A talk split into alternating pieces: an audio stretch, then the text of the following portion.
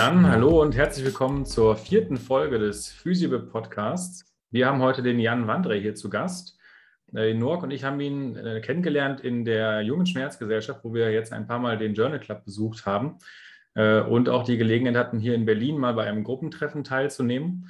Und Jan ist der erste Nicht-Physiotherapeut bei uns im Podcast. Er ist nämlich Anästhesist und wir wollen heute mit ihm über Medikamente in der Schmerztherapie sprechen. Jan, schön, dass du da bist. Ja, vielen Dank, dass ich bei euch sein kann. Ja, ich bin nicht nur der erste Nicht-Physiotherapeut oder ähm, Bewegungstherapie, glaube ich, oder Körpertherapeut, ähm, der bei euch ist, ähm, sondern auch der am wenigsten hochkarätigen nach denn ich bin nur Assistenzarzt in Anästhesie, aber ich freue mich sehr, bei euch sein zu können und mit euch ein bisschen reden zu können. Genau. Ja, vielen Dank für die Einladung. Ja, mach dich nicht schon kleiner, als du bist, du bist am Anfang. also, aber das ist ja schon mal interessant zu hören. Ähm, Jan, am Anfang wollen wir immer ganz gerne den Gast erstmal noch ein bisschen genauer kennenlernen, auch für unsere Zuschauer.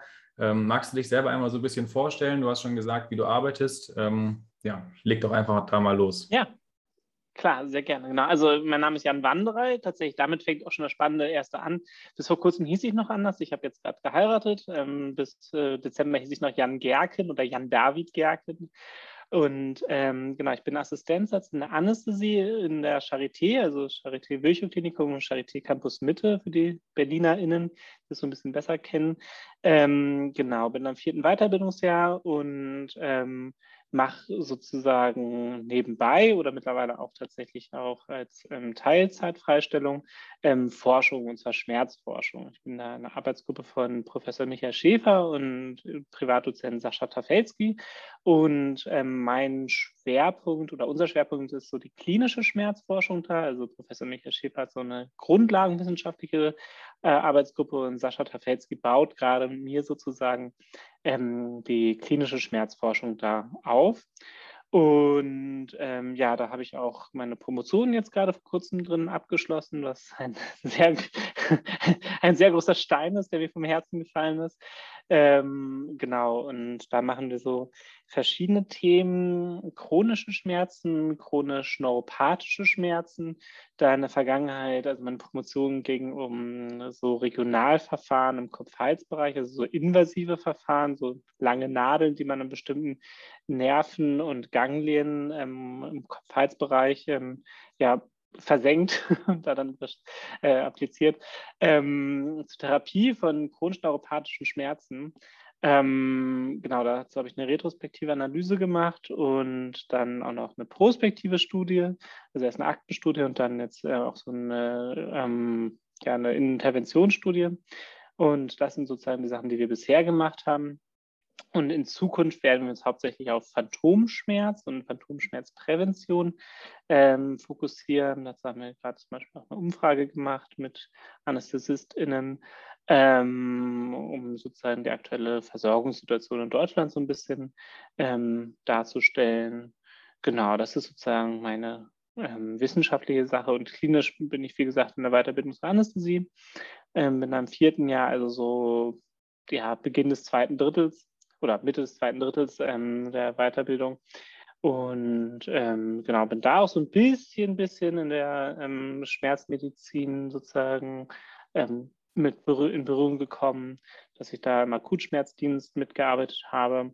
Und ähm, genau, auch schon im Studium hatte ich so Interesse an der Schmerzmedizin ein bisschen. Genau, das ist vielleicht mal so kurz die Zusammenfassung. Ja, danke. Wo kommt das her, dieses Interesse an Schmerz? Ich kenne das selber, wenn man irgendwie ja, mit äh, anderen Leuten redet und dann sagt man, ja, Schmerz ist irgendwie so ein interessantes Thema und äh, ich arbeite gerne mit Menschen mit Schmerzen zusammen. Da wird man schon mal interessant angeschaut. Wo, wo kommt das bei dir her? Ja, genau. Das ist, das ist tatsächlich sehr, sehr irritierend, wenn man davon redet oder dann auch die Zeitschriftenbenennung der Schmerz. Die Leute sind so, das heißt wirklich so oder Pain. Ja, das gibt es. Das sind große Zeitschriften. Also, genau. Ja, ähm, es sind viele Dinge. Das hat im Studium unter anderem angefangen. Also wir hatten, ich habe in der Charité auch studiert, da gibt es diesen Modellstudiengang, der ähm, in vielerlei Hinsicht äh, neue Dinge ausprobiert hat.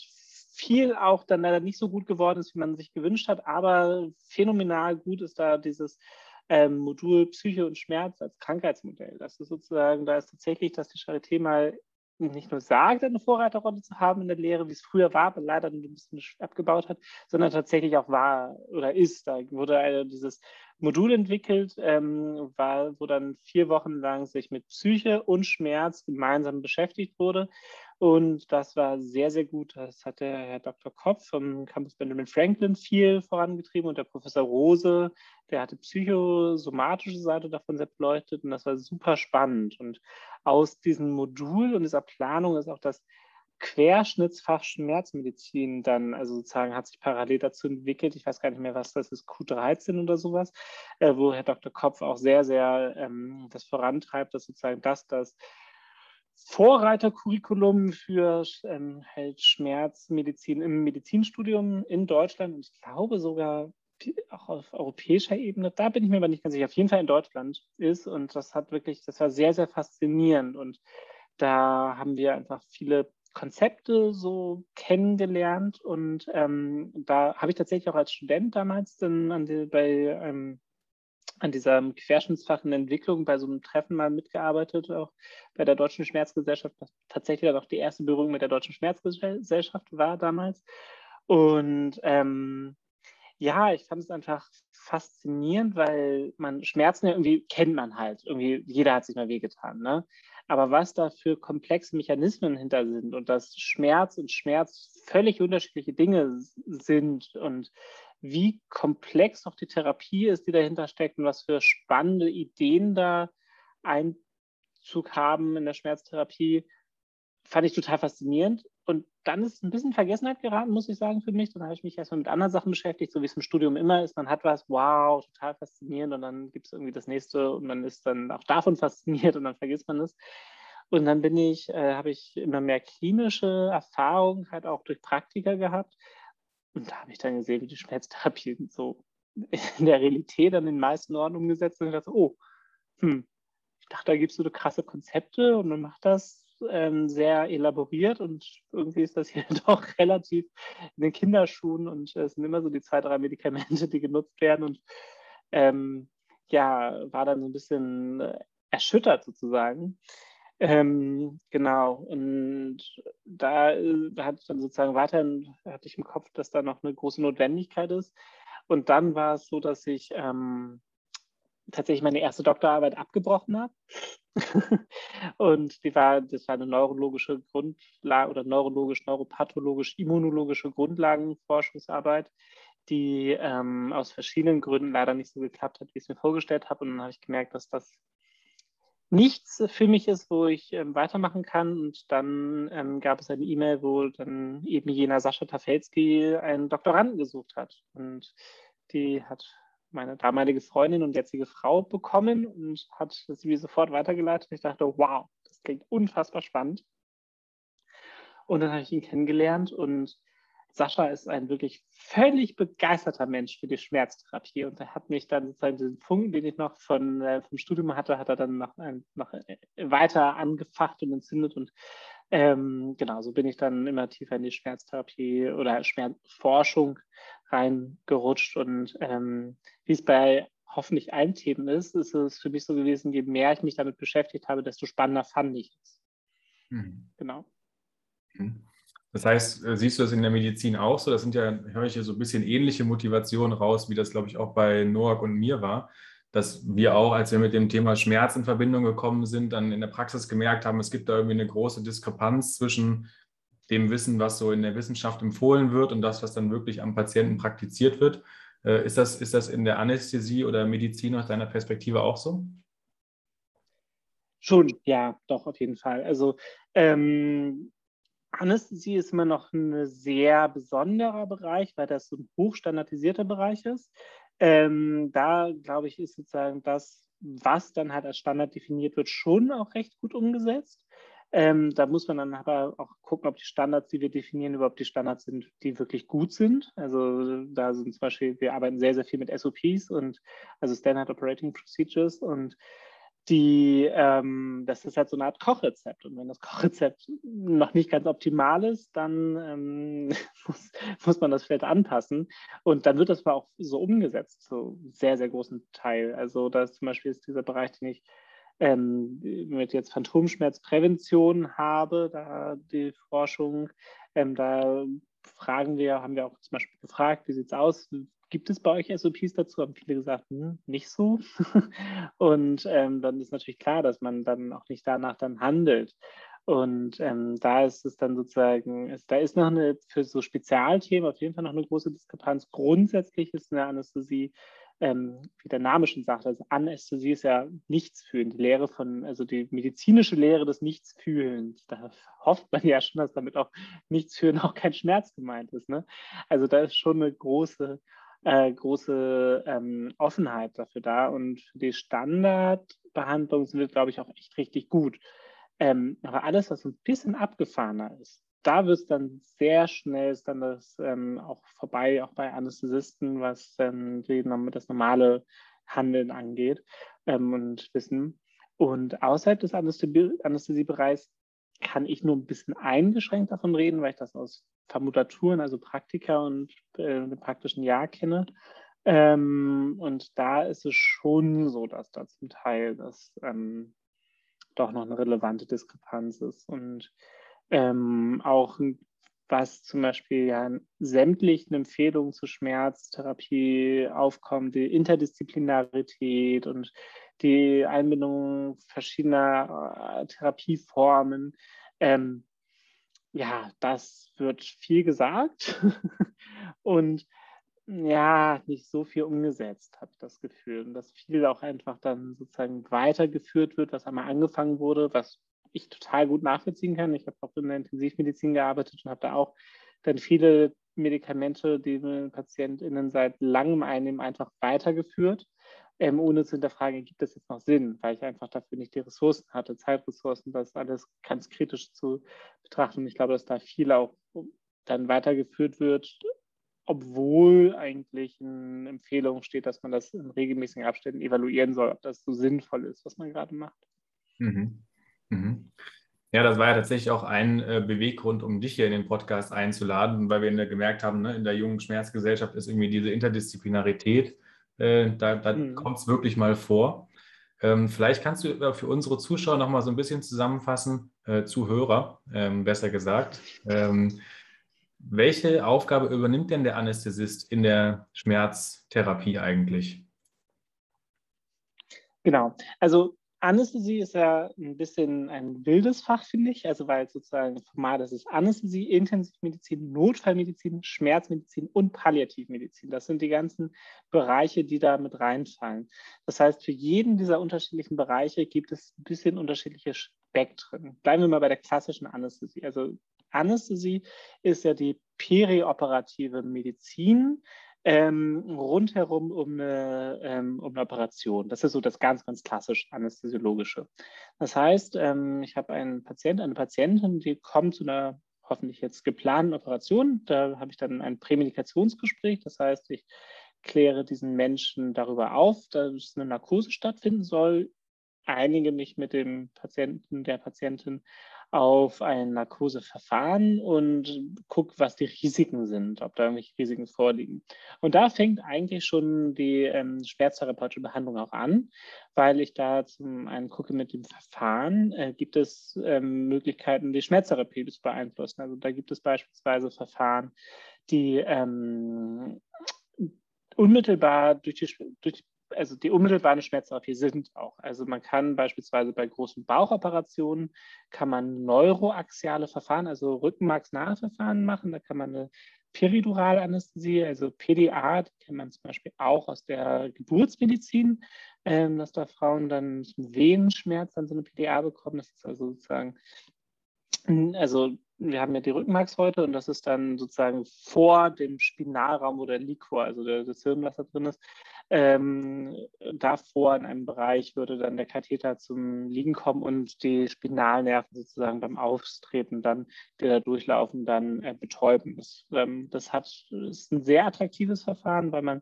da ähm, damit die, die Schmerzen und auch die Sympathikusaktivität, also aus dem vegetativen Nervensystem, hemmen kann aber gleichzeitig noch eine Bewegungsmöglichkeit hat. Also das, äh, zum Beispiel Frauen, das sind diese Walking Epidurals, wenn es gut läuft, die laufen rum, die kriegen ein Kind und haben aber dabei super wenig Schmerzen. Das ist schon, das ist schon faszinierend. Also das sind zum Beispiel so Verfahren, die man dann schon planen kann oder andere Nervenblöcke sozusagen, dass man dann ähm, alleine zum Beispiel ein Nervus axillaris, ein Axplex macht und dann der Arm taub wird und das dann als alleiniges Narkoseverfahren sozusagen nimmt und man sich während der OP dann halt mit dem Patienten, der Patientin unterhalten kann ähm, und sie halt dabei nichts merkt von der Operation und eine Spinalanästhesie, dass man halt dann in diesen Spinalraum reingeht und einmal betäubt alles, was zum Beispiel bei Kaiserschnitten oder so gemacht wird. Ähm, und da kann man jetzt an bestimmten Stellen auch einen Katheter dann drin lassen, also jetzt nicht bei der Spinalen, aber ähm, kann man dann an verschiedenen Nerven, wo man dann reinstellt, oder femoral, am Bein, ähm, dann auch einen Katheter platzieren, wo man dann zum Beispiel eine ähm, patientenkontrollierte Therapie haben kann, dass dann sie eine Pumpe haben mit einem Lokalanästhetikum, also im Prinzip wie beim Zahnarzt.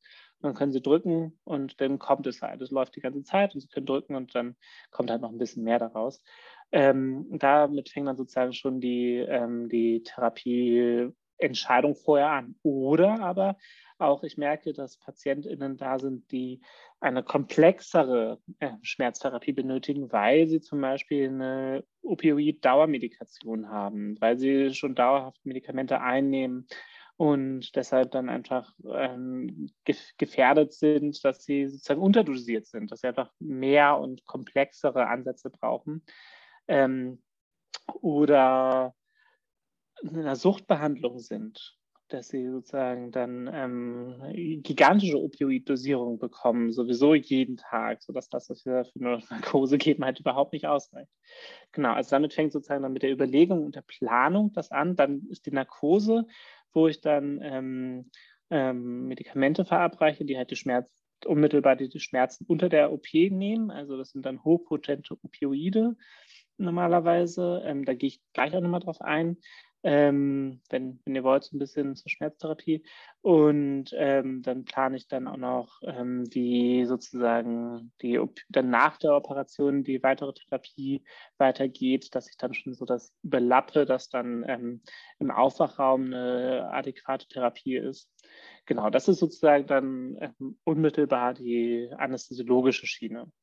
Und dann gibt es so ein bisschen Übergang von Anästhesie zu Schmerzmedizin, dass man dann zum Beispiel einen Akutschmerzdienst hat. Das ist bei uns im Haus organisiert, dass, ähm, dass dann AnästhesistInnen in den ersten Weiterbildungsjahren die, den Akutschmerzdienst mitbetreuen, zusammen mit Pain Nurses und dann ähm, diese Katheter, die ich gerade beschrieben habe, dann sozusagen visitieren und dann die PatientInnen befragen, ja, wie kommen sie zurecht damit, haben sie Schmerzen und ähm, wie sind sie eingeschränkt dadurch dass man dann ähm, versucht, sozusagen langsam diese invasiven, diese eingreifenden Verfahren ähm, zurückzunehmen, die Katheter dann zu reduzieren und irgendwann ausschleichen zu können, um dann auf der anderen Seite dann zum Beispiel Tabletten anzufangen oder man merkt, man braucht gar nichts und diese Patienten sind total zufrieden.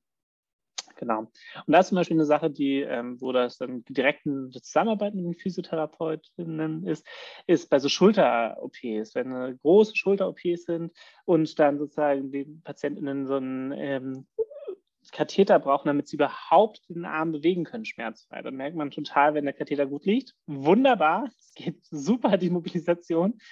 wenn der Katheter schlecht liegt, geht gar nichts und es tut höllisch weh. Also das ist ganz interessant, dass man da dann direkt ein Zusammenspiel hat. Genau, also das ist sozusagen das ganz klassisch anästhesiologische. Dann ähm, gibt es halt noch die komplexeren Fälle. Also Notfallmedizin ist auch relativ einfach, das ist ja meistens Akutschmerz.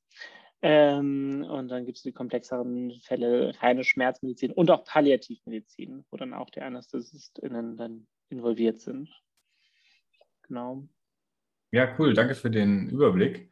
Ähm, waren auch ein paar Sachen dabei, die ich auf jeden Fall noch nicht wusste. Mhm. Ja, ähm, Und es also, gibt Pain Nurses spezifisch. Was ist deren Aufgabe? Ähm, genau, also sozusagen, das sind bei uns die äh, trainierten Anästhesiepflegekräfte, die ähm, sich dann halt auf den, das Thema Schmerz ähm, spezialisiert haben. Das Interessante ist, dass die eigentlich genau das Gleiche machen wie die Assistenzärzte.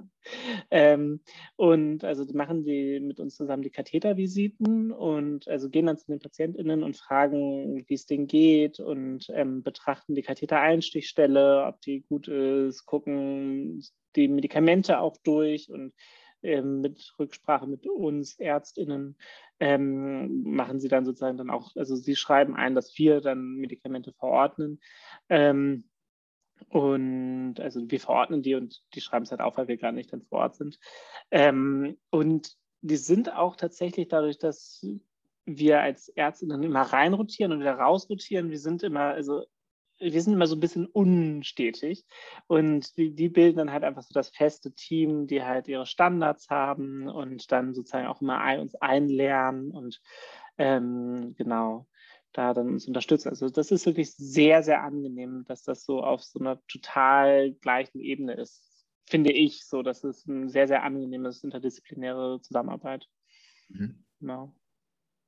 Ja, spannend. Aber natürlich in der Ambulanz machen sie dann auch äh, mehr pflegerische Tätigkeiten, dass sie dann äh, irgendwelche bei invasiven Verfahren Dinge anreichen und sowas oder dann die, die Dokumentation dann machen. Das ist dann schon auch noch, aber sozusagen bei den Kathetervisiten sind ja wirklich eigentlich sehr gleich. Mhm. Ja, cool. Äh, vielleicht noch so ein, zwei Fragen zu deiner wissenschaftlichen Karriere jetzt. Das ist auch eine Sache, die wir mit dem Physible Podcast ganz gerne so präsentieren wollen. Eben Leute, die auch das Ziel haben, wissenschaftlich zu arbeiten und auch da vielleicht jungen, wissenschaftsorientierten Physiotherapeuten auch ein bisschen Inspiration geben können. Äh, was war da so dein Beweggrund, ja. jetzt auch eine Doktorarbeit zu machen und so in so einen wissenschaftlichen Weg einzuschlagen? Ähm, was sind da deine Ziele und wo möchtest du dahin? oh, was sind meine Ziele? Ja, also ähm, Wissenschaft wie soll ich das sagen? Also für mich gehört es einfach dazu. Also ich finde, das ist eine Sache, so die, dieser ja sehr pathetisch klingende Ansatz irgendwie, wie war das nochmal? Lernen, forschen, heilen, helfen oder irgendwie sowas, was man so sagt über so die Ärzte an der Uniklinik. Oh. Ähm, genau, also für mich gehört es einfach dazu. Ich habe ich finde Forschung total spannend. Ich habe schon in super vielen unterschiedlichen Forschungsprojekten gearbeitet, habe fast alle Forschungsmethoden ausprobiert und habe einfach Spaß daran. Ich habe gerne ein Projekt und ich lerne gerne neue Dinge kennen und ich äh, finde es total genial, wenn man irgendwie zumindest ein winziges Puzzleteil noch hinzufügen kann an Wissen. Ähm, genau, also vielleicht zu meiner wissenschaftlichen Karriere. ähm, hole ich mal ein bisschen aus. Also ich habe ähm, als Student schon angefangen, wissenschaftlich zu arbeiten. Ich habe in verschiedenen Forschungsprojekten mitgearbeitet. Also zum einen dieser ersten Doktorarbeit, die da leider dann nicht, nicht zu Ende abschließen konnte. Da habe ich ein Grundlagenprojekt mitgemacht, ähm, wo tatsächlich auch eine kleine Veröffentlichung mit rausgekommen ist. Und da fand ich es einfach total spannend, das Immunsystem das wollte ich verstehen. Habe ich irgendwann gemerkt, das Immunsystem werde ich nicht verstehen. das ist einfach zu groß. Und ähm, das ist eine gigantische Aufgabe, die ähm, auch ähm, ja, mit Schwierigkeiten verbunden ist, weil da sehr, sehr viel Immunforschung mit, ähm, mit, ähm, mit auch Tierversuchen ist. Und da habe ich dann gemerkt, dass ich das nicht gut kann, dass ich da einfach Schwierigkeiten mit habe. Und dann habe ich da dann gemerkt, dass ich das nicht weiterführen kann. Dann habe ich auch Lehrforschung und Ausbildungsforschung gemacht. Da sind auch ein oder zwei Veröffentlichungen bei abgefallen, dass ich dann ähm, zu neuen Projekten sozusagen geforscht habe. Da habe ich ähm, im Skills Lab von meiner Uni, also Fertigkeiten, ich weiß nicht, also wo man Klasse, äh, praktische Fertigkeiten lernt. Da habe ich Projekte gemacht, dass wir da ähm, versucht haben, da die, die Lehre zu optimieren, also dass wir dann Online-Kurse mit angeboten haben, die aber auf eine bestimmte Art und Weise verbunden waren mit den Präsenzkursen. Und ähm, Genau, dass wir da verschiedene einfach Lehrkonzepte erforscht haben.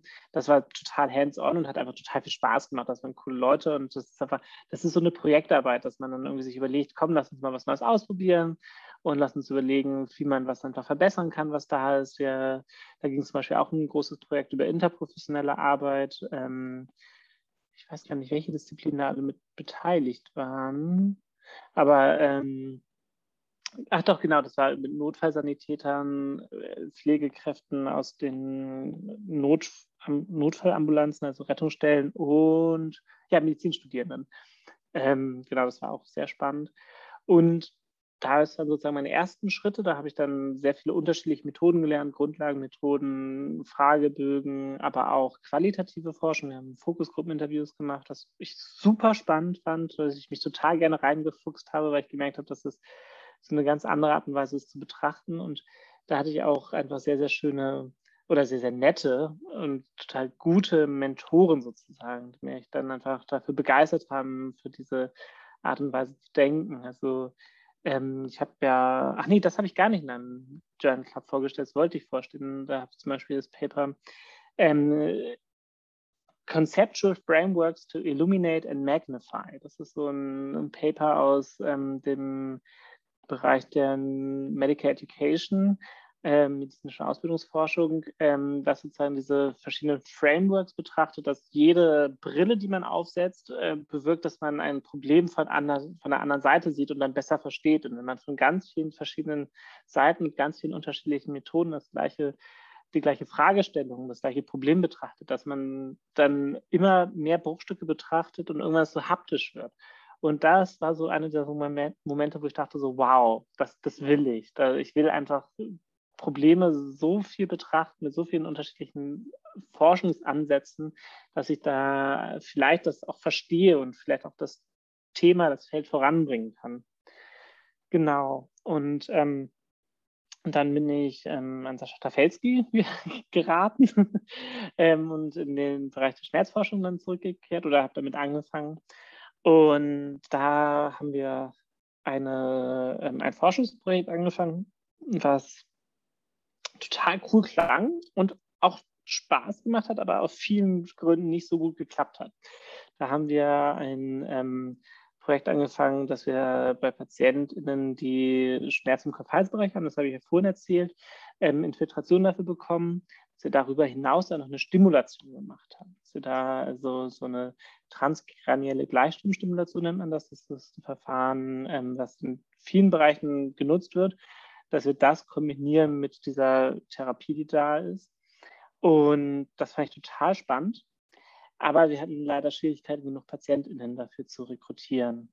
Und ähm, da mussten wir nach ein paar Jahren leider die Studie dann ähm, vorzeitig beenden. Ähm, und da habe ich dann auch so ein bisschen gemerkt, wie es dann auch manchmal so hakt, dass man dann merkt, so, ach, irgendwie ist, ist total cool, ist total spannende Studie, aber irgendwie es läuft jetzt doch nicht so gut. Und dann habe ich parallel dazu dann mir eine eigene Studie überlegt. Eine ganz kleine, die dann im Endeffekt tatsächlich meine Doktorarbeit geworden ist. Also da habe ich dann nämlich gemerkt, dass diese Verfahren, die wir da zusätzlich eigentlich nur benutzen wollten, dass die, ähm, dass es dazu eigentlich überhaupt keine gute Grundlage gibt. Also es gibt Bücher, der, der ähm, Therapeut da macht das nach so Büchern aus den 80ern. Und damals wurde da halt auch gab es Forschung dazu und so Sachen. Aber so viel ist seitdem nicht passiert. Also sozusagen ähm, ist es beschrieben, es gibt Theorien, warum das helfen kann und man hat auch das Gefühl, dass es den PatientInnen hilft, aber so richtig eine gute Datengrundlage, ob das wirklich so ist, gibt es nicht. Und dann habe ich einfach mal die letzten acht, neun Jahre davor dann die Akten alle durchgeguckt bei den PatientInnen, wo das durchgeführt wurde und das analysiert. Und dann gesagt, ja, also bei uns in diesem Kontext hat es gut funktioniert. Ist natürlich jetzt nicht, es könnte auch Placebo-Effekt sein. Ne? Also es gibt ganz viele Ein Einflussgrößen, aber sozusagen bei diesen Menschen hat es geholfen. Das ist bislang die beste, größte Datenerhebung zu diesem Thema, was mich ein bisschen schockiert hat, weil das wirklich viel gemacht wird.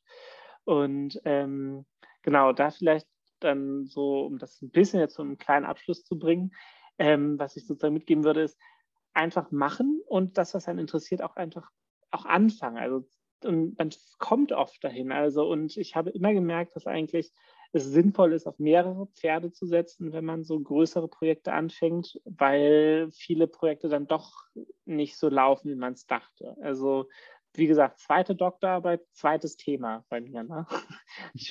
und daran habe ich schon fünf Jahre gearbeitet. Also, mhm. sozusagen, ich bin irgendwie jetzt seit sieben Jahren oder sowas oder acht im Kopf äh, beim, am Promovieren und bin jetzt fertig damit. Und ähm, das heißt auch eine gewisse Hartnäckigkeit haben.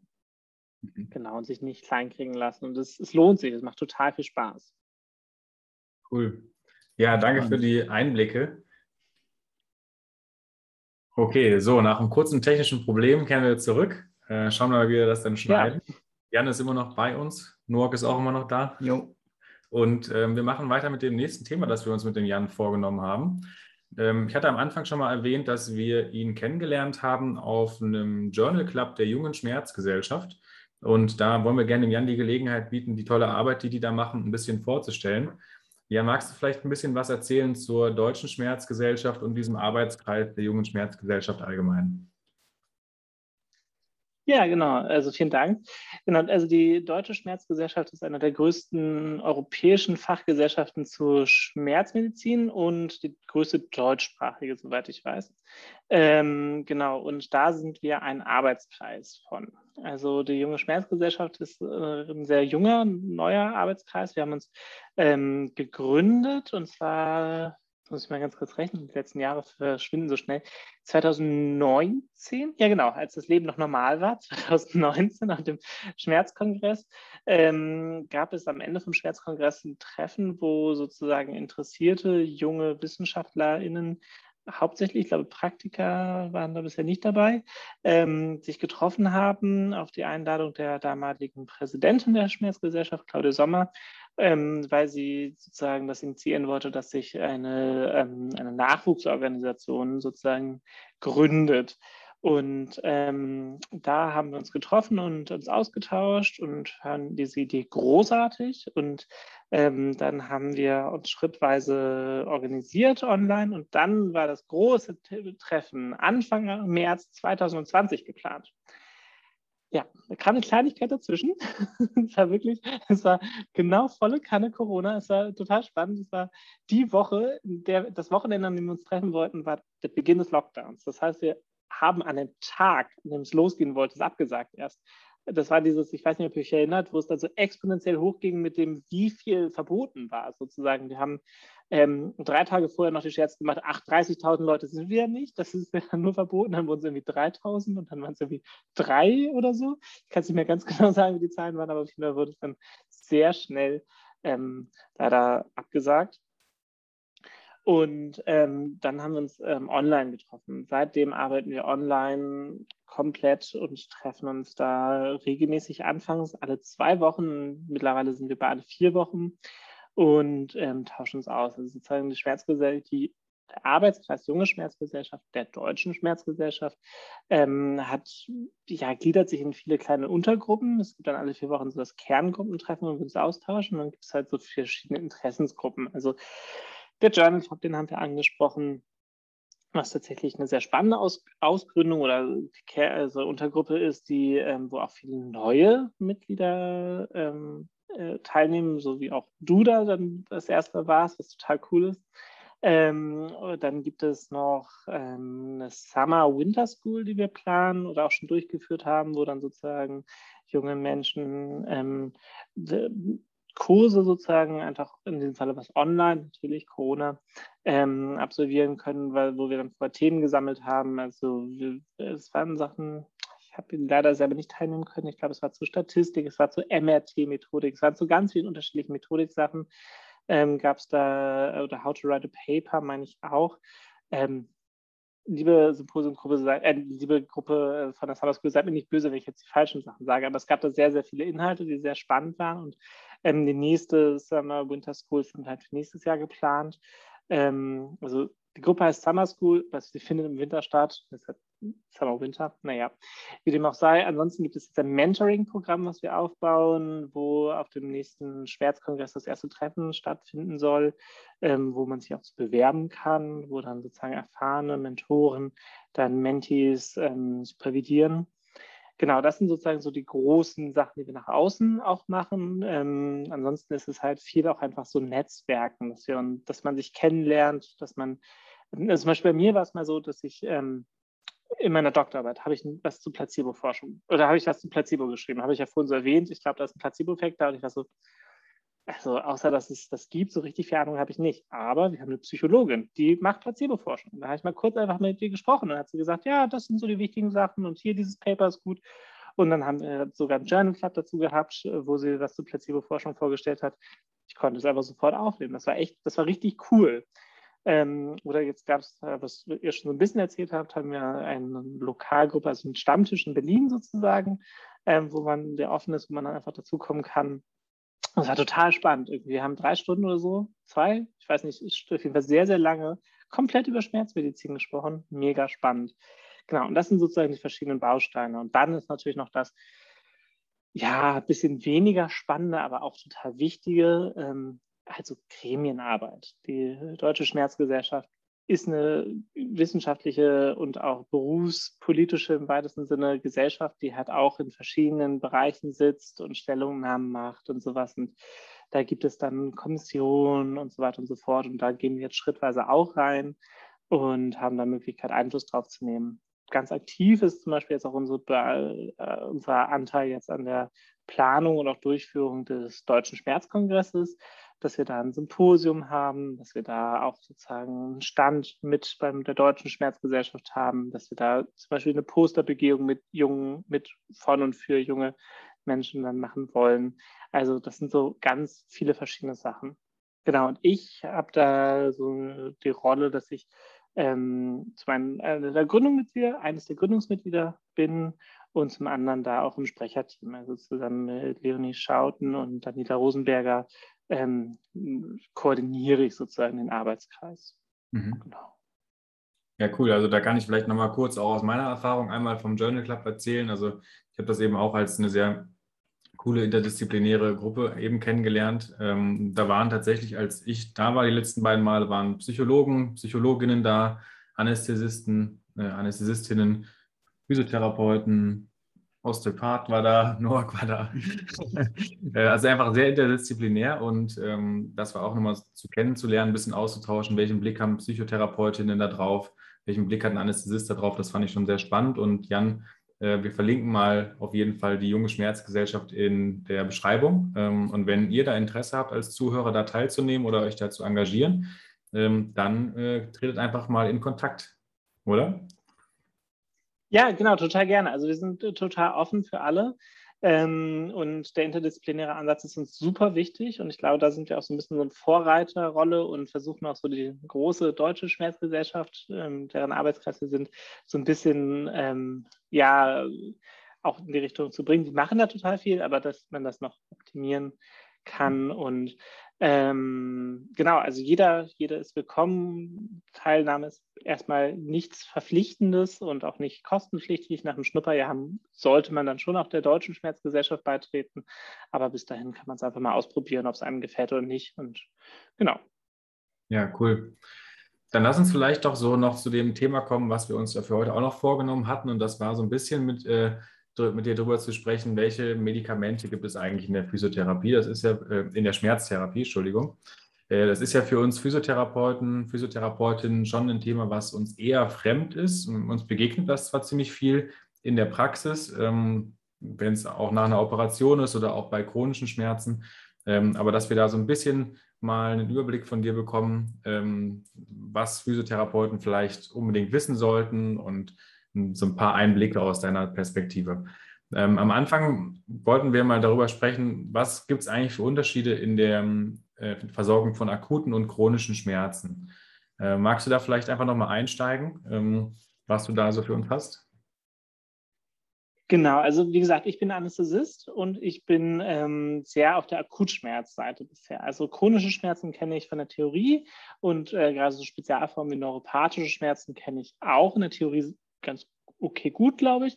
Aber da habe ich selber nicht so viele Praxiserfahrung. Vielleicht fange ich einfach mal ganz vorne an ähm, mit der Schmerztherapie. Also die unterscheidet sich in akuter und chronischer Schmerz vor allem insofern, als akuter Schmerz gut umschrieben ist und auch gute Therapieformen gibt und chronischer Schmerz, je chronischer das ist, desto schlechter ist die Studienlage. Also eigentlich beginnt chronisch, also man sagt ja akuter Schmerz so bis einen Monat chronifizierter Schmerz so dann bis drei Monate und chronischer Schmerz ab, sechs, äh, ab drei Monate.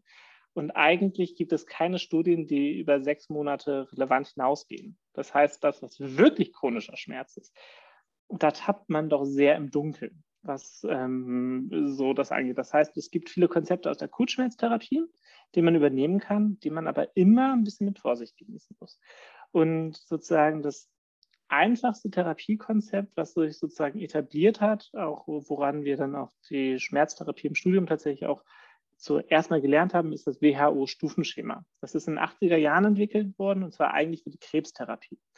Und das WHO-Stufenschema sagt, dass es drei Stufen gibt ähm, im klassischen Schema. Das heißt, erste Stufe sind nicht Opioid-Analgetika, zweite Stufe sind niedrigpotente und dritte Stufe sind hochpotente Opioid-Analgetika. Das heißt, ähm, nicht, und dass man sozusagen die Idee ist, dass man erst mit der einen Stufe anfängt und dann höher geht und höher geht, wenn es nicht ausreicht. Und ähm, dass man die erste Stufe aber immer beibehält. Also die erste Stufe, die Nicht-Opioid-Analgetika, das sind ähm, Medikamente, die wir auch wirklich alle kennen.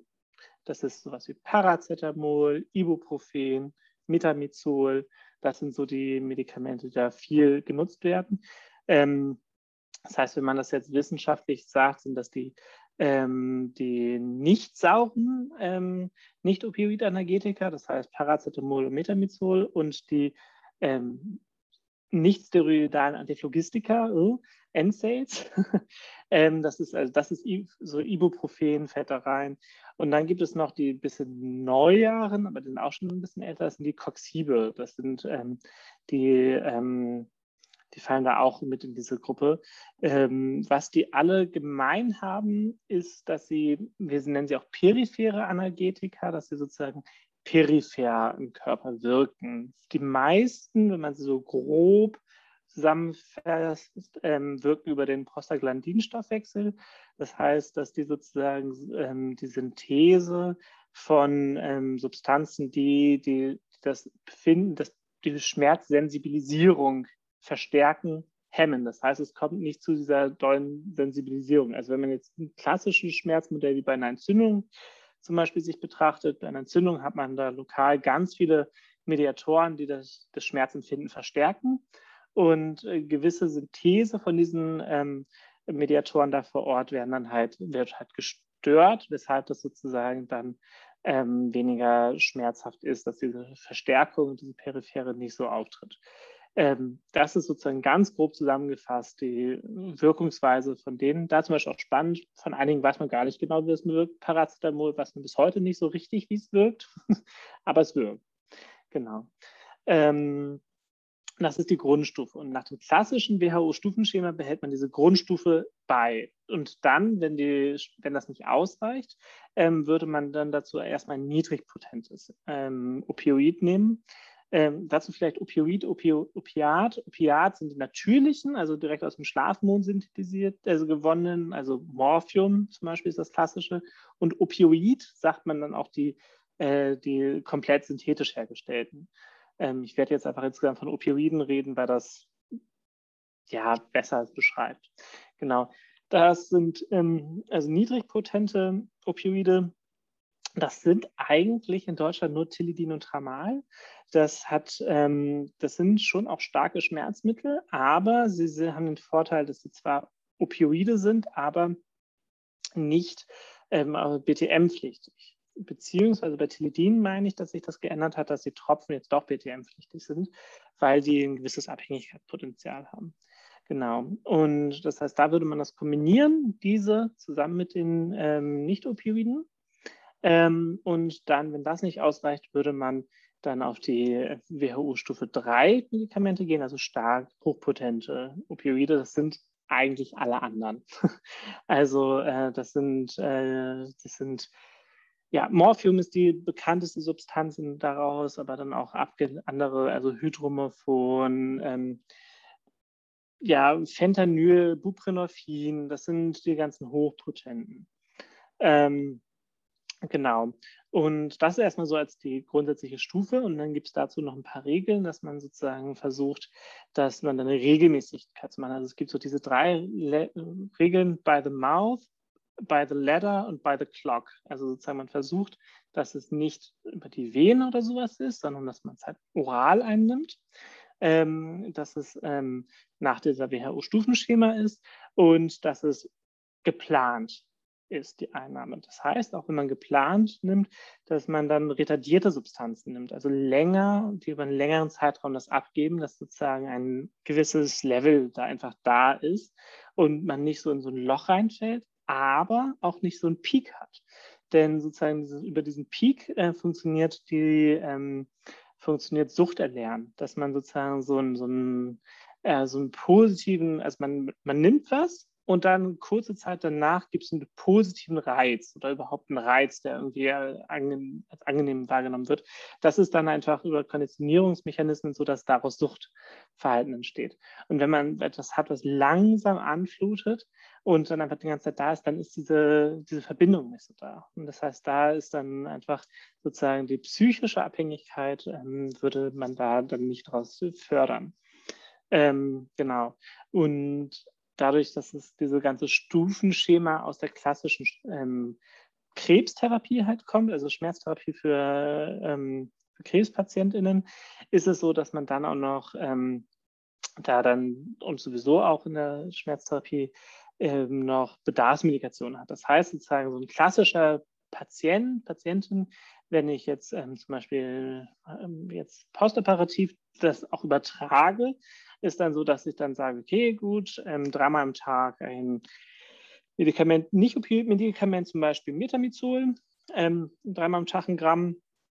Und dann morgens und abends dann noch eine retardierte Substanz, also zum Beispiel Oxycodon, das ist jetzt ein ähm, hochpotentes ähm, Analgetico, also Opioid, morgens und abends und bei Bedarf dann noch Oxycodon akut. So, das wäre sozusagen jetzt ein Schema, das wäre für starken Schmerz ähm, für möglich. So, damit habe ich das alles kombiniert. Ich habe das Nicht-Opioid, diese Grundstufe, dann habe ich ein hochpotentes, jetzt bin ich direkt Hochpotente gegangen. Ich könnte auch niedriger potent nehmen und zum Beispiel Tramal nehmen. Ähm, und dann die jeweils dazu passende Substanz der Akutmedikation. Ähm, genau. Das ist sozusagen erstmal so diese Grund, diese Grundannahme.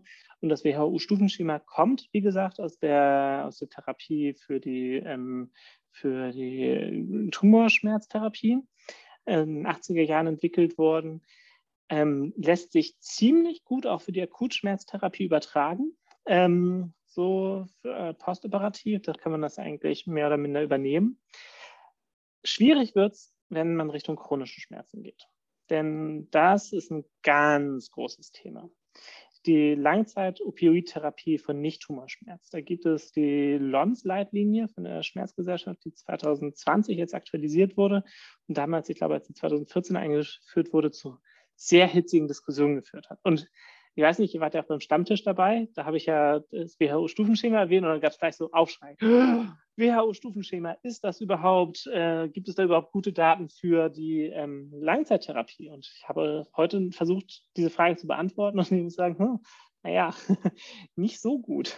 Also, denn wie gesagt, die Studienergebnisse hören normalerweise nach sechs Monaten auf. Also was man sagen kann, ist, dass es sinnvoll ist, ähm, bei starken Schmerzen anzufangen mit einer Therapie auch, ähm, und dass man die aber reevaluieren muss. Und dass man immer, immer gucken muss, gibt es nicht auch andere Therapieverfahren? Da kommt ihr ins Spiel. Total. Gibt es nicht auch Körpertherapie? Körpertherapie ist der Überbegriff, oder? Wenn ich jetzt nicht nur Physiotherapie sagen will, oder was? Ich finde den Begriff gut. Es gibt auch Leute, die stoßen sich daran, aber äh, ich, ich finde den Begriff, Überbegriff Körpertherapie, finde ich sehr gut, ja. Okay. Also gibt es auch Körpertherapieverfahren oder riesiges Thema Psychotherapieverfahren. Denn ähm, sozusagen, nach, sozusagen nach dem biopsychosozialen Krankheitsmodell, gerade was für, Psycho, für, ähm, für chronische Schmerzen und chronifizierte Schmerzen total wichtig ist, muss man das super betrachten. Also wie oft haben wir das gehabt, auch in der Schmerzambulanz, wo ich dann als Doktorand war, dass dann Verfahren begonnen wurden und um einfach so eine Akutsituation zu bridgen. Und wir gemerkt haben, nee, also da kommen wir jetzt mit invasiven Verfahren, das ist überhaupt nicht der richtige Weg. Wir brauchen da vor allem psychologische Unterstützung und dass das einfach so der Haupttrigger ist. Es ist immer kombiniert, es ist nie nur das eine. Es ist immer eine Mischung, aber was ist sozusagen der Hauptpunkt und wie kann man das dann angehen? Und deshalb ist chronische Schmerztherapie einfach deutlich komplexer und da sozusagen, wo sie sich definitiv einig sind, ist, ist sind, ist dass man ähm, das regelmäßig evaluieren muss und immer wieder gucken muss, kann man die Medikamente reduzieren. Gerade chronische Opioid-Medikation kann man das umstellen und dass man Nebenwirkungs-Nutzen-Risikoanalyse jeweils immer machen muss. Also es gibt eigentlich keine der Medikamente, ähm, die man da lange einnehmen soll, wirklich. Also zumindest die, die Nicht-Opioide haben alle Nebenwirkungen, ähm, zum Beispiel Ibuprofen ist sehr schlecht für, oder ist dauerhaft nicht gut für den Magen oder auch für den Nieren kann das schädigend sein. Metamizol hat das Risiko, dass es eine sogenannte Agranulozytose macht, dass weiße Blutkörperchen komplett vernichtet werden sozusagen und man dann total anfällig für Infektionen ist, was unfassbar selten ist, aber super gefährlich, weshalb es in vielen Ländern auch nicht zugelassen ist. Paracetamol, ich habe ich weiß nicht, wie viele schon, vier, fünf Paracetamol-Intoxikationen behandeln müssen auf der Intensivstation, weil halt einfach das genommen wird, wenn man denkt, naja, kriegt man ja einfach so in der Apotheke. Ist aber relativ schnell doch relativ giftig. Ähm, genau, also das hat halt Nebenwirkungen. Und ähm, Opioide, da sind wir in Deutschland weit von entfernt, aber in den USA gab es einen wirklich, wirklich gefährlichen Konsum, gibt es nach wie vor, dass die Opioidkrise ein großes, großes Thema. In Deutschland gibt es sehr, sehr restriktive Gesetze, die oft auch nervig sind im Alltag, muss man sagen, aber die vor so einer Epidemie halt auch ganz gut schützen. Das heißt, da sind wir in Deutschland zum Glück von entfernt, aber da muss man, da muss man immer aufpassen. Ne? Genau, und dann gibt es halt noch die Spezialfälle, die, die, etwas komplexeren. Also bis dahin, das kriegt jeder Anästhesist eigentlich hin. Aber ähm, dann gibt es halt dann noch die spezielleren Therapien, die für speziellere Fragestellungen notwendig sind, insbesondere gerade was auch neuropathische Schmerzen angeht. Da ist es nämlich so, dass das, was wir eigentlich kennen, fast nicht hilft. Also Opioide, neuropathische Schmerzen, wenig. Also Tapentadol ja schon irgendwie auch. Ähm, aber das ist dann meistens über äh, andere Mechanismen, dass man da dann ganz andere Substanzen nehmen muss, dass man da dann Substanzen nehmen muss, die man sonst aus ganz anderen Kontexten kennt. Also dass man da dann aus dem Bereich der Epilepsie-Medikamente und der Antidepressiva etwas nehmen muss. Also dass dann zum Beispiel für die Trigeminus noch AG ähm, Antiepileptika gut sind, Carbamazepin, auch Carbazepin sind gut wirksam, haben aber leider fiese Nebenwirkungen, die dann kommen können. Ähm, oder sonst die anderen, anderen neuropathischen Erkrankungen sind auch Antiepileptika wie die Gabapentinoide, also Pregabalin, Gabapentin sind da, ähm, werden da eingesetzt. Ähm, oder auch ähm, Antidepressiva, das Antidepressiva da gibt es dann auch, oh Gott, jetzt muss ich selber nachdenken. Äh, SRIs, also selektive Serotonin Reuptake Inhibitors, haben keine gute Wirksamkeit, aber die SNRIs, glaube ich, schon. Aber ihr merkt, ich fange langsam an zu schwimmen. Das sind Sachen, die habe ich alle noch nie verordnet. Und das ist sozusagen nur als kleiner Ausblick, dass das sozusagen Medikamente sind, die völlig anders wirken, die auf auf Ionenkanäle wirken und ähm, sozusagen auf die Nerven direkt wirken ähm, und dadurch dann eine Therapie machen, dass da dann das gar nicht so einfach möglich ist, ähm, mit der klassischen Therapie, wie man sie sonst kennt, das anzusetzen. Ja, und da ist es halt auch so, dass die ganzen Medikamente ja Nebenwirkungen machen. Also sozusagen, ja, ähm, also für euch ist es vielleicht auch interessant, so zu wissen, worauf muss man achten. Also fast alle Medikamente, die wir in der Schmerztherapie, also stärkere Medikamente, die wir einsetzen, machen sehr müde. Und da muss man dann halt immer auch gucken, weil ja auch Ziele der Schmerztherapie zum einen die Schmerzbehandlung sind, Schmerzreduktion, aber gerade bei chronifizierten Schmerzen ist das oft ganz schwierig. Daher ist es zum einen zum anderen muss man auch gucken, ist es überhaupt möglich, wirklich da sekundärer Krankheitsgewinn und sowas durch Schmerzen will jetzt keine Vorwürfe machen oder sowas, aber es ist ein hochkomplexes System, in dem man da reinkommt, im chronifizierten chronischen Schmerz. Ähm, und dass man da dann zum Beispiel auch so Sachen hat, wie das, die Lebens, ähm, die, die, die, Lebensqualität ja total wichtig ist. Und dass man da dann auch mal gucken muss, ähm, ob die Therapie da nicht eingeschränkt wird durch. Ähm, und auch, was ihr viel besser bewerten könnt als wir, wie sieht es aus mit Sturzrisiken. Ne? Gerade wenn sozusagen Umstellungen sind von Medikamenten, kann das auch sein, dass da ähm, ja Müdigkeit, Benommenheit, Schwindel und sowas auch sein, auftreten kann, dass man da halt dann einfach so sagt, so irgendwie, ich habe das Gefühl, irgendwas ist nicht richtig mit, mit meinem Patienten, meiner Patientin, die, die kenne ich anders. Dass man da dann sozusagen sagen kann, hey, ja, willst du mal mit deinem Arzt reden? Ich merke, du hast da irgendwie ein Problem, ob, da, ob das so gut ist oder ob man das nicht dann vielleicht ein bisschen anders ähm, einstellen sollte. Mhm. Genau. Ansonsten klassische Sachen gerade von Opioiden sind auch, ist auch Übelkeit, gerade am Anfang. Das nimmt dann aber ab. Ähm, was aber immer bleibt, ähm, sind Obstipationen, also Ver Verstopfung. Ne? Und da weiß ich nicht, ähm, ob ihr das so mitbekommt. äh, aber das ist auch ein Thema, wo man dann auch sagen kann, ich glaube, der ist völlig, völlig überdosiert oder halt, äh, man muss vielleicht das mal umstellen oder so. Ähm, Genau. Und was natürlich sowieso auch ist, ist, ihr bringt die Menschen an die Grenzen dessen, was sozusagen schmerzmäßig oft geht. Denn äh, häufig komme ich zu Patientinnen und Patienten und liegen im Bett und haben halt keine Schmerzen. Aber wenn sie sich dann bewegen, haben sie Schmerzen. Und dass man dann sozusagen guckt, wie sieht es aus, ähm, kommen sie zurecht mit der Bedarfsmedikation, ähm, wissen Sie, dass Sie da sozusagen sich auch Bedarfsmedikation abfordern können? Gibt es da noch irgendwie Optimierungsmöglichkeiten oder so? Dass da, glaube ich, dann einfach so eine Zusammenarbeit total gut ist. Denn ich bin, wenn ich auf Station gehe und so Schmerzvisiten als Akutschmerzdienst gemacht habe, war ich unfassbar abhängig von jedem Menschen, der da ist, weil sozusagen ich die Patientinnen gefragt habe und die, ja, oh gerade ist okay. Und wie sonst so? ähm, dass das dann so ein bisschen schwierig ist. Und da ist einfach die Teamarbeit total wichtig und da seid ihr unerlässlich, eine riesige Stütze. Mhm. Ähm, eine Sache, die mich da noch direkt noch interessieren würde, du hast schon ein paar Mal jetzt ähm, auch Medikamentenabhängigkeit erwähnt. Ähm, wie kann ich das in der Praxis äh, erkennen, ob mein Patient eine Abhängigkeitsproblematik hat? Gibt es da, ähm, da besondere Zeichen, auf die ich da achten kann, auch als Physiotherapeut? Hm. Muss ich sagen, ist nicht so mein Thema leider.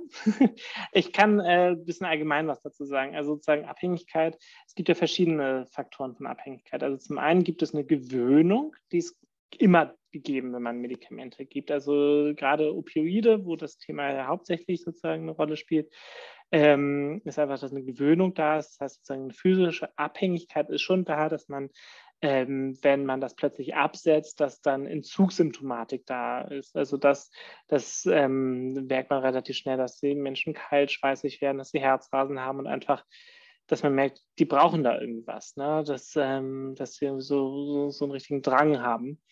Ähm, das ist gegeben, wenn man chronisch dauerhaft Opioide gibt, ganz klar, wenn man die plötzlich absetzt. Das ist auch bei anderen Substanzen gegeben.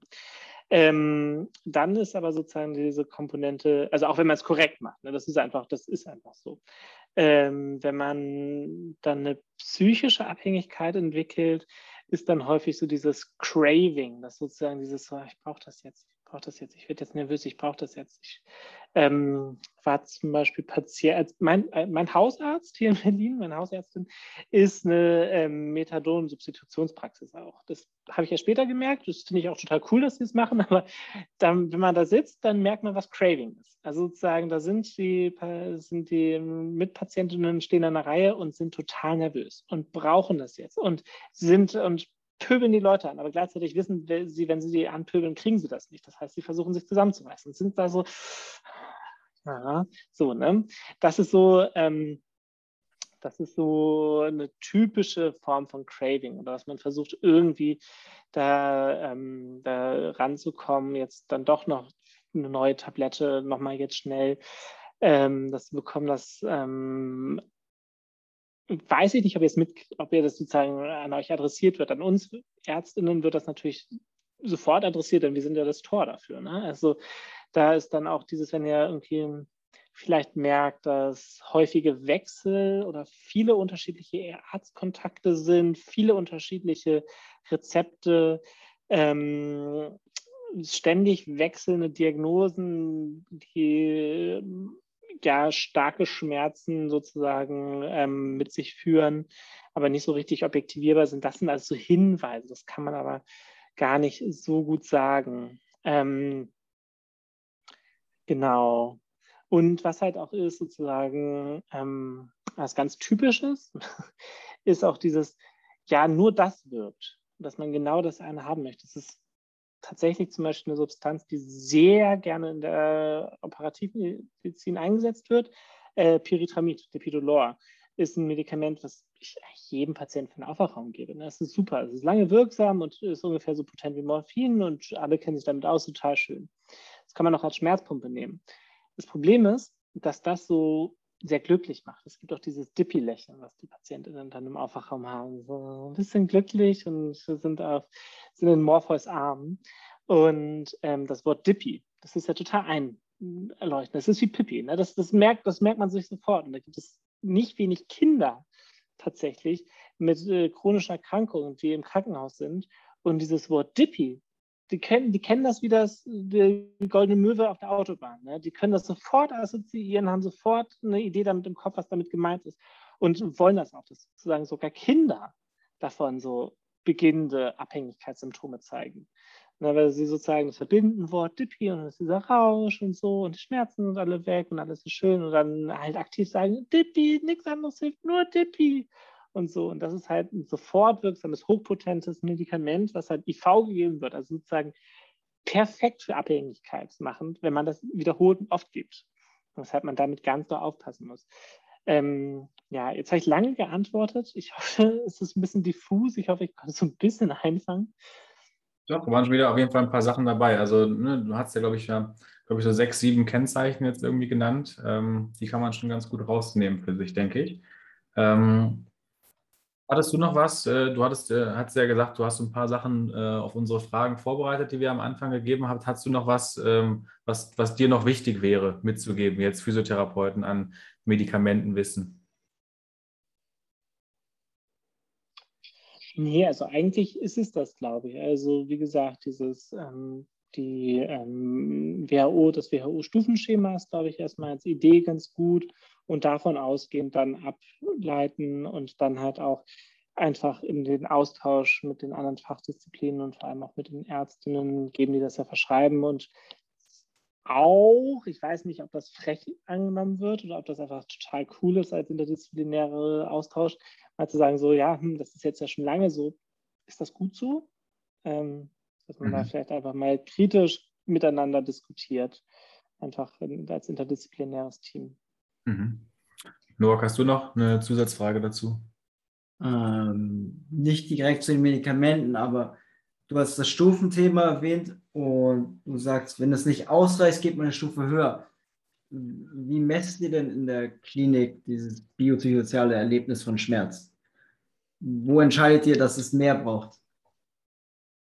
Ja, also sozusagen das biopsychosoziale Krankheitsmodell ist ja vor allem für chronifizierte Schmerzen dann. Ne? Ähm, und, was, und dafür ist ja das WHO-Stufenschema so geht schon auch, ähm, aber nicht ganz optimal. Ähm, für den Akutschmerz ist es tatsächlich faktisch, ist es, wir fragen die Patientinnen, wie, wie doll erleben sie das? Also das ist sozusagen, dass wir dann fragen, NRS oder VHS, also visuelle Analogskala 0 bis 10, wie doll sind die Schmerzen?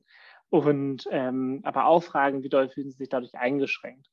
Ähm, und danach messen wir das. Und wenn sie dann so sagen, ja, nee, ist gut, dann sagen wir, lassen wir alles so. Und wenn man schon hinkommt und merkt, nee, das, das, das geht nicht, dann müssen wir jetzt ein bisschen eskalieren, dann, dann eskalieren wir auch. Ach, übrigens, es gibt auch noch eine theoretisch vierte Stufe, das sind dann eingreifende Verfahren. Dass man sozusagen dann operativ oder durch Pumpen oder irgendwie sowas dann eingreifende Sachen macht. Das ist aber unter sehr speziell dann schon noch abgespeichert. Das ist aber teilweise für die Palliativmedizin auch sehr spannend, dass man dann sozusagen auch Homecare-Pumpen mit nach Hause nimmt, wo dann zum Beispiel Morphin drin ist, dass man einfach immer drücken kann, so wenn man es braucht, dass einfach eine Basalrate läuft und dann drückt man mal. Genau.